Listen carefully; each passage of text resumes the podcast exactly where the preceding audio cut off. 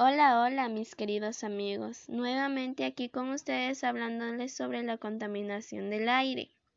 Actualmente la contaminación del aire ha aumentado debido a la contaminación por nuestras partes.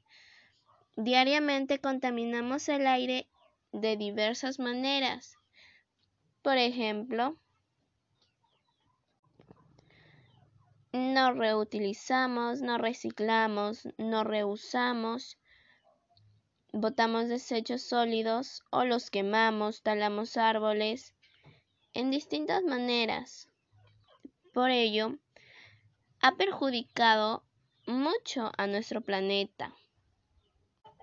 Estos hechos han afectado a la convivencia armoniosa del ser humano con la naturaleza.